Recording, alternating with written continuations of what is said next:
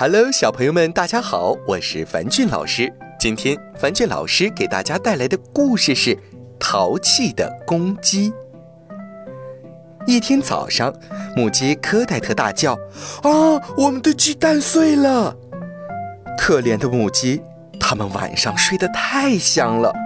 嗯，姐妹们，今天晚上我们要装作睡着了。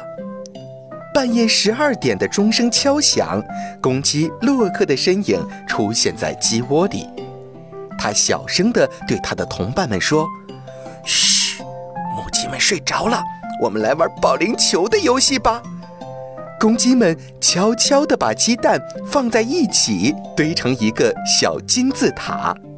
洛克小声地说：“我先开始啦，我要在地上做一个漂亮的煎鸡蛋。”他已经准备好往鸡蛋堆成的金字塔上扔小石头了。突然，母鸡们说话了：“这样可不好，去别的地方玩保龄球吧。”然后，他们用嘴狠狠地啄着这些淘气的公鸡们。听到这嘈杂的声音，农妇跑过来了。他立刻什么都明白了：公鸡们被罚一个月，不准吃谷物。